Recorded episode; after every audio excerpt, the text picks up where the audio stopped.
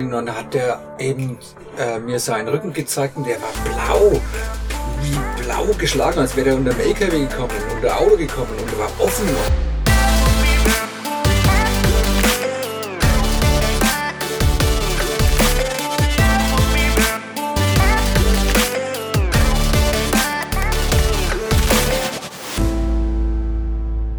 Also ich finde, dieses Norwegen, das ist ja schon ein abgefahrenes Land. Das ist schon ein Land der Superlative, ha? Abgefahren, ja. Und ich fand es ziemlich lustig, wie du am Anfang, oder strange auch, wie du am Anfang gesagt hast, wir wollen doch da eine Liste führen über die Tunnel, die wir durchfahren, Brücken, die wir überqueren und Fähren, die wir benutzen, das ist irgendwie so komisch gewesen zu sagen, jeden Tag aufschreiben und dann immer die Strichliste dahinter. Aber wenn ich mir jetzt die Summe anschaue, ist das schon ziemlich spannend und interessant. Ich bin, ich bin wirklich gespannt, was wir am Ende der Reise, wie viel, wie viel wir da durchquert haben, also äh, Berge durchquert haben. Ja, es gibt ja da äh, so 900 Tunnel anscheinend, was ich gelesen habe über in Norwegen. 900 Tunnel und 750 Kilometer sind die lang. Alle zusammen, wenn man die hintereinander legen würde. Vielleicht habe ich die Liste nicht richtig angelegt. Also wir machen ja pro Tunnel einfach nur einen Strich. Ja. Aber da gibt es ja Tunnel, der, der längste ist 24 Kilometer, den haben wir doch gemacht, ne? das, war, das war der Hammer, oder? Da das, fährt man bei Tageslicht rein und es ist dunkel, wenn man rauskommt. Wer Pech hat, ne? Also das ist jetzt auch mal passiert. Aber was ich so so irre fand, bei diesem, also da sind wir 30 Minuten durch diesen Tunnel gefahren, wenn man dann mit 70, 80 km/h fährt. Ähm, 30 Minuten, glaube ich, war das, oder knapp 30 Minuten. Und in diesem, in der Mitte dieses Tunnels war doch dieses, äh, haben die plötzlich so von Weiden haben wir gemeint, da kommt das Meer auf einen zu, plötzlich so alles total so äh, dunkel oder hell, also dunkel-hellblau, so, so eine Mischung äh, beleuchtet, ne? Ziemlich cool schaut es aus, diese Beleuchtung. Und dann war auch dieses Schild, Parken verboten. Nee, nee, nee, nee, nee, das war nicht Parken es verboten. War kein Haltverbot, aber ich glaube, es war ein Parkverbot. Das kann sein. Parken verboten. Aber, weil es war ja auch so eine, so eine Bucht, wo man rausfährt und wenn man Notfälle hat. Aber das glaube ich. Aber die meinen halt deswegen, dass man sich da nicht länger aufhält und vielleicht ein Picknick macht in der blauen Aurora. Ja. Im Tunnel. wenn es draußen nicht klappt für Fotos, dann macht man es halt einfach im Tunnel. Ja, da bin ich dann rausgefahren, habe ich echt gewagt und angehalten, um da Fotos zu schießen von diesen, von diesen von dieser Grotte, von dieser beleuchteten Grotte. Aber das ist schon skurril, das fand ich schon, fand ich schon irre. Also wobei ich finde ja, ich habe Ausschau gehalten, ob da irgendwelche Kameras sind. Da waren das, Kameras. Das machen sie hier auch schon gerne, ne? Ja, ja, alles also beobachten. Ein bisschen so stoken das Ganze.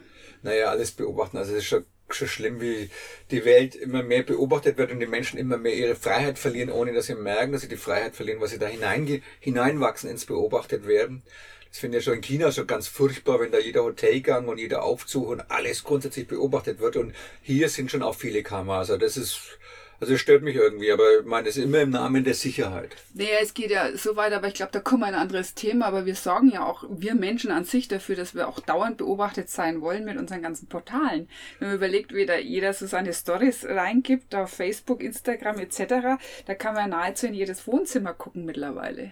Ja, vielleicht. Wobei das wieder was anderes ist, das ist ja dann. Freiwilliges äh, gestoked werden. Ja. Wobei das andere sagt halt die Regierung, wir brauchen die Kameras, ja, und, und an dem Platz und dem Platz wegen der, wegen der Sicherheit und letztendlich. Aber gut, wollen wir gar nicht da weiter reingehen, ne, würde ich mal sagen. Aber ich fand das jetzt so, was ich so. diese, diese Tunnel sind ja auch gar nicht zugänglich für Fahrradfahrer und für Fußgänger. Also ich frage mich teilweise, es gibt ja wirklich einige, die dieses Norwegen durchradeln meine, bei uns ist es jetzt dieses Mal gut, wir können wechseln, wir radeln und wir fahren mit unserer Terra. Aber wir haben ja auch diesen einen Radler getroffen, der, der hat ja gesagt, der kommt da nicht weiter. Ja, das ist irre. Der hat gesagt, also ich meine, der hat ja dann bei uns immer dann an deinem Geburtstagscamp war das, glaube ich, mhm. wo du eben da noch deinen tollen Geburtstag gefeiert hast. Das war echt cool. Auf jeden Fall hat er plötzlich an die Tür geklopft und und äh, hat gesagt, ob wir ihn mitnehmen und gesagt, in welche Richtung er wollte. Und dann, ja, grundsätzlich ist dagegen nichts einzuwenden, wenn die Richtung passt. Ja, ja, klar. naja, aber der, die Aussage war ja von ihm, dass er dann nicht durch die Tunnel nicht kommt, weil die Tunnel gesperrt sind zum Teil. Ich frage mich wirklich, wie sie es machen. Die müssen halt die Tunnel umgehen und dann über Passstraßen fahren. Das ist sicherlich ein Ding. Also ans Nordkap mit dem Fahrrad. Das, hätte, das würde mich übrigens auch interessieren. Das wäre schon eine geile Nummer. Nicht im Winter, aber jetzt äh, im Sommer. Vielleicht machen wir das mal. Wobei, jetzt waren wir schon lange im Nord in Norwegen, sollten wir vielleicht mal das Land wieder wechseln. Aber ich glaube, da kann man auch ein Jahr lang reisen hier. Das ist einfach so schönes Land. Das ist schon Wahnsinn. Ne, den konnte man dann nicht mitnehmen, ne? den, den Radler.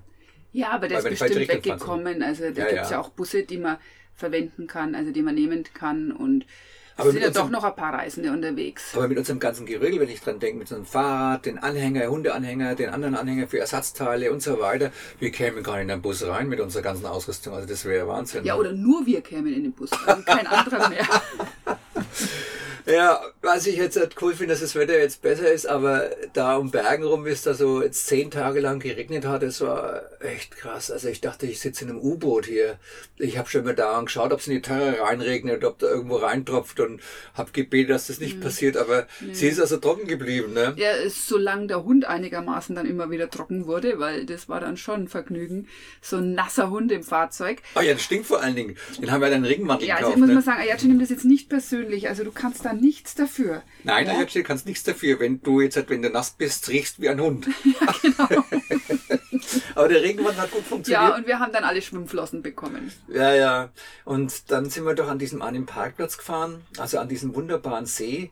Da war alles voller Wolken, die so runtergegangen sind, so ganz, also mm, Nebel überall. Und ja, viele hatten wir ja nicht gesehen, außer dass der See extremstes Hochwasser hatte. Und da haben wir dann drei Tage ausgehalten, weil uns doch jemand einen Tipp gegeben hat. Der Daniel war das, genau. Ja, das war total schön von ihm, dass er uns da extra eine E-Mail geschrieben hat. Stell dir vor, da trifft man jemanden auf der Reise und der hat so viel Freude an seinem Erlebten gehabt, dass er uns nochmal geschrieben hat. Ja, das war im Kerak Bolden. Um uns zu sagen, hey, falls ihr in der Gegend seid, macht unbedingt diese Route. Ja, das soll eine der schönsten Routen sein der Welt, hat er gesagt. Also das muss unglaublich toll sein. Und ich finde es auch toll, dass wir, also wir haben ja eigentlich keinen Plan. Also keinen richtigen Plan, so alles vorbereitet, von A nach B zu fahren, das anschauen, dieses anschauen. Wir lassen uns treiben. Und Aber ganz planlos sind wir jetzt ja auch nicht. Nee, aber ich finde es toll, ich finde es toll, dass wir, dass man dann sagt, okay, da bleibt man einfach einmal einen Tag oder da bleibt man mal zwei, drei Tage, wenn man die Zeit eben hat. Und Naja, das Gute ist, wir können ja durchaus das schlechte Wetter aussitzen, weil wir wirklich viel zu tun haben. naja klar, Also mit wir den ganzen sind ja Schreibereien. ständig am, am Schreiben, am Bloggen, am, ja, du beschriftest die ganzen Fotos, das ist ja gar nicht wenig zu tun. Nee, das ist mega. Also das ist schon krass. Also die, man, ich macht, mir macht das wahnsinnig Spaß, wenn man eben die Zeit hat. Auch diese, ich finde es ja toll, diese Bildschätze dann so ähm, zu haben. Das ist ja wie die, die, was ja, ich meine, irgendwie so für mich als Jäger vielleicht im, im ursprünglichen Sinne jage ich halt nichts Böses, sondern ich jag Bilder. Das macht mir also echt Spaß, um die Bilder dann zu bearbeiten. Aber da waren wir ja dann drei Tage nochmal in dieser, in der Terra gesessen, bei Dauerregen. Und ähm, ja, und dann, äh, wie, wie ich da mal raus, wir wollten ja dann weiterfahren und dann war der, da waren immer so Wildwasserfahrer neben Naja, uns. wir haben ja jetzt gesagt, wir warten mit dem Wetter, bis das schön wird, damit wir diese schöne Strecke auch genießen können. Stimmt, stimmt, das war der Deswegen Punkt. waren wir da gesessen. Das war gut, dass du sagst, das war der Punkt, genau. Deswegen, wir haben uns da eben, wir haben das auf dem Wetterbericht ausgesessen. Genau. Und da gab es ja dann auch, ich würde mal sagen, in Anführungszeichen Leidensgenossen, andere Menschen, die auch das Wetter ausgesessen haben und an diesem Parkplatz standen. Ja, ja, das waren Wildwasserfahrer, ne? Da waren wir in der Region von Voss und ich wusste gar nicht, was das bedeutet, aber überall halt diese Wahnsinnsflüsse. Und da war der Dave neben uns, ein Engländer, so Mit um seinem die- süßen Hund. Ähm, so um die 30 war der, glaube ich, so Ingenieur, der dann in Norwegen arbeiten, äh, nach Arbeit gesucht hat. Mit dem habe ich mich unterhalten. Und der hat gesagt, dass eben das die beste Wildwasserregion der gesamten Welt ist. Also bekannt geworden ist und der war jeden Tag, trotz dieses Wetters, für ihn war es ja wurscht, der war ja da, eh dauernd im Wasser. Ähm, für ihn war das, der Regen wahrscheinlich egal, ist der jeden Tag da gefahren und kam abends wieder ausgefroren mit seinem Hund, ne? Wobei er eher hartgesottene ist, vermute ich mal. Also den Eindruck, den er da auf mich gemacht hat. Ja, der Typ war Hammer. Ich meine, der hat mir dann gezeigt, dass ich, die, ich, das, der, der hat mal seine Jacke dann ausgezogen, sein Hemd ausgezogen, weil ich gesagt habe, ist das nicht gefährlich, diese Flüsse zu fahren? Und ich kenne das von, von früher, ich bin ja früher auch Wildwasser gefahren. Und da sagt er, ja, naja, schon gefährlich. Und dann hat der eben äh, mir seinen Rücken gezeigt und der war blau, wie blau geschlagen, als wäre er unter dem LKW gekommen, unter Auto gekommen und er war offen und also das habe ich nicht gesehen. Hast nicht gesehen? Nee, er hat mal seinen Rücken nicht gezeigt. Ne? Ja, aber das war der Hammer. Also ich meine. Ich zeig dir mal meinen Rücken. Nein, er hat sich jetzt vor ein paar Jahren die Schulter ausgekugelt oder ausgekugelt, schwer verletzt und ein paar Jahre Pause gemacht. Auf jeden Fall war der wildwassersüchtig, würde ich sagen. Was ich gut verstehen kann. Und wie wir dann eben weitergefahren sind, haben wir dann überall diese Katarakte gesehen in den Flüssen und diese stürzenden Wasserfälle von links und rechts den Bergen runter. Also das war eine Zauberwelt schlechthin, durch die wir gefahren sind. Und an dem einen Fluss, kannst du dich da erinnern? Ja, da, da bist du auf einmal so still geworden. Ja, da war diese Flussinsel mhm. und da waren Bäume drauf, ein paar, und da ist das Wasser drüber geschossen. Das ist Hochwasser, weiße Gischt und dann habe ich dann, hat mich das einfach zurückgeflasht in, in, in meine Erinnerung, wo ich eben 16 Jahre, 17 Jahre alt war und diesen grauslichsten ähm, Kajakunfall hatte. Ne? Du hast ja danach total aufgehört. Naja, ich meine, ich war so, dass wir. Das gab einen Grund dafür. Ich meine. Da warst du mit einer Gruppe zum Kajak. Ja, genau. Ich war mit den, mit dem, äh, mit einem Wildwasserverein aus unserer Region. Das gab's da. Wahrscheinlich gibt es immer noch. Waren wir unterwegs und sind also, äh, ich war damals Frankreich, glaube ich, äh, gefahren und da ich war total neu, ich hatte wenig Erfahrung. Ich habe natürlich versucht, immer die, die Eskimo-Rolle zu üben, vorher schon. Das habe ich schon gemacht. Das heißt, wenn man sich so einer rollt, also wenn man, wenn man schweres Wildwasser fährt, dann muss man eben einfach, wenn man umkippt, darf man nicht aus dem Boot aussteigen, wenn das Wasser zu reißen ist, weil es wäre dann vielleicht ein Todesurteil oder zumindest, dass es wie dem Dave, dass man dann über die Felsen gezogen wird und ähm, sich schwerst verletzt. Also das Beste ist, man kann das Boot wieder aufrollen, das ist eine gewisse Technik. Das, das kannte, konnte ich ein bisschen und ich war da Gott sei Dank ein Talent und bin relativ schnell bis Schwierigkeitsgrad 5 gefahren.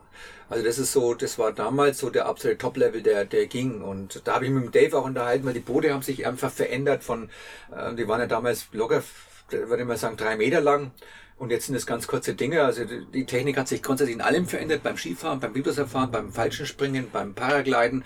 Immer extremeres Material, besseres Material. Aber der Hammer war damals, wir haben eben einen Fluss befahren. Das war technisch, technisch Grad 4. Das heißt also viele Felsen, verblocktes Wasser, und ich war, wie gesagt, also noch jünger als jetzt und richtig geil drauf auf Abenteuer. Und ich bin immer, wir waren eine Vierergruppe. Und aber äh, der einer dabei, der Otto, das war ein ganz erfahrener Wildwasserfahrer. Das war der Beste von sich. Ich denke, was er damals um die 23 Jahre alt war. Und ich bin immer so an die Brückenpfeiler rangefahren, weil da gibt's ja Schwellwasser, nennt man das. Also wenn das Wasser dann ähm, an den Brückenpfeiler so hoch, so hoch schwellt und da hat man dann wieder große Wellen. Und dann habe ich gesagt, Dennis, das kannst du nicht machen, das ist total gefährlich. Stell dir mal vor, ähm, dein Boot bleibt da hängen an dem Brückenpfosten, dann bist du tot. Hat mir der Otto gewarnt. Und naja, und dann sind wir also weitergepaddelt, äh, muss man mal raus. Der Otto hat gesagt, nee, der Otto hat seine Spritzdecke nicht drauf machen können, gescheit an dem Tag. Ähm, das hat, die war trocken und war schwierig, die drüber zu ziehen. Und er hat gesagt, wir sollen losfahren. Wir waren also, wie gesagt, zu viert und sind losgepaddelt. Oder gesagt, er kommt gleich. Wie gesagt, technisch Grad 4, also das war jetzt für Otto überhaupt kein Problem. Für mich war es ein, ein Riesenspaß und Abenteuer und, und auch eine Herausforderung. Und da ich ein altes Boot hatte, ein altes Kajak hatte, musste ich das, äh, war das immer leck, da war so Wasser drin. Und wenn das Wasser drin ist, dann wird es schwer und schwer zu manövrieren. Und da musste ich wieder raus und meine zwei Kumpels haben mir geholfen, das Boot zu leeren. Und plötzlich sehen wir, wie ein Paddel vorbei schwimmt. Also im Fluss, in diesem, in diesem reißenden Fluss. Und dann ist einer von uns rein, hat das Paddel geholt, weil die schon, damals schon sehr teuer waren. Und ähm, die 100, 200 D-Mark kostet damals, ja, soweit ich mich erinnere, also viel Geld. Und dann ähm, war der völlig erschöpft am Ufer gestanden und dann sehen wir plötzlich, wie, wie der Helm vorbeikommt. Und, Gottes Willen. und ja, und dann denken wir, ah, Helm, und dann, den Helm konnte man nicht fischen, aber dann haben wir plötzlich gesehen, wie die Schwimmweste vorbei schwimmen, äh, kommen, die waren richtig teuer und dann mh, hm, bin ich, also neben der Kumpels rein, die Schwimmweste geholt, den Reisenfluss reinzuspringen, ist auch, äh, auch äh, gefährlich, ja. Und da hat er die Schwimmweste raus und dann kam die Jacke, die Also, Aber dann waren ja bei euch alle Alarmzeichen wach, oder? ja, dann habe ich die Jacke, ich bin dann reingesprungen, habe die Jacke geholt.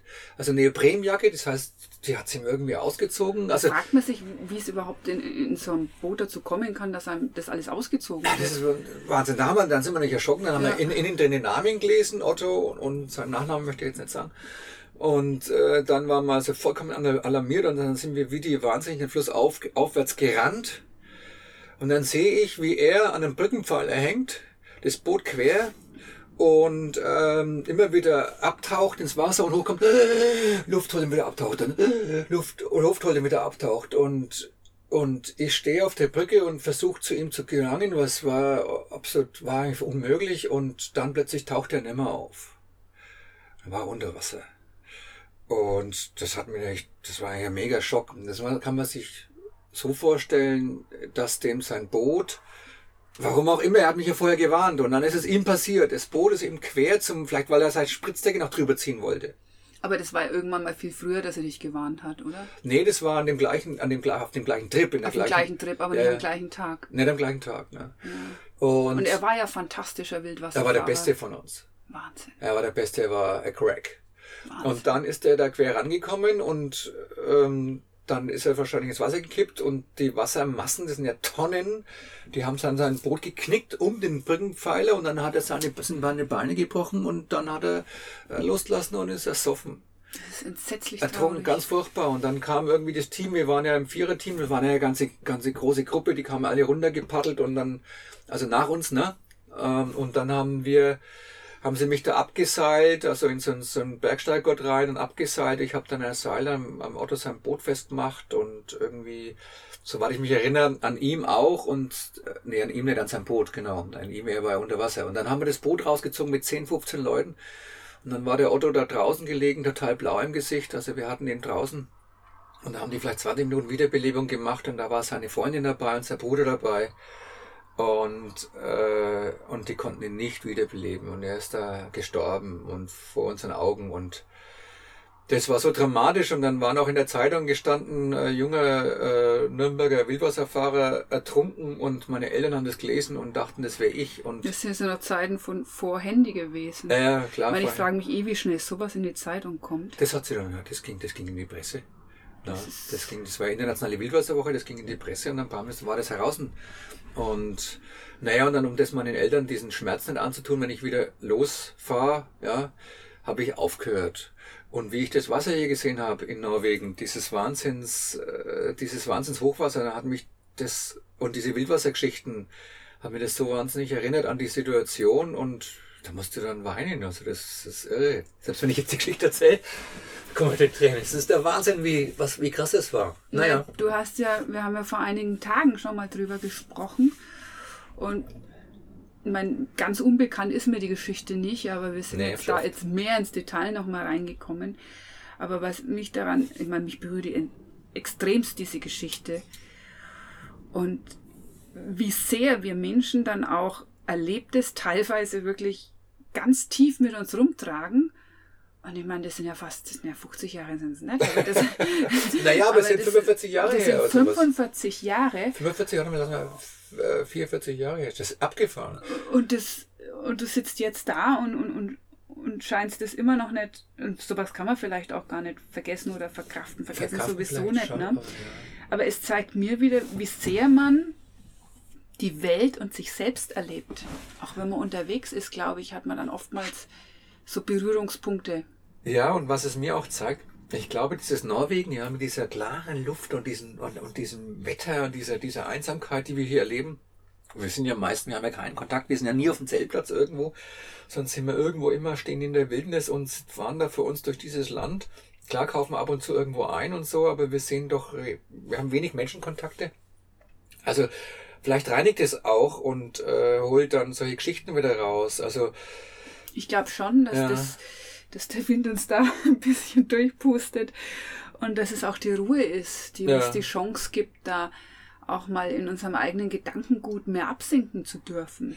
Das ist ja das Nächste, wenn wir dann, wenn ich dran denke, an Deutschland, wie die Menschen arbeiten, von früh bis abend, jeden Tag, überall weltweit. Klar, das ist unser Job, wir müssen Geld verdienen zum Essen kaufen und zum, zum Leben.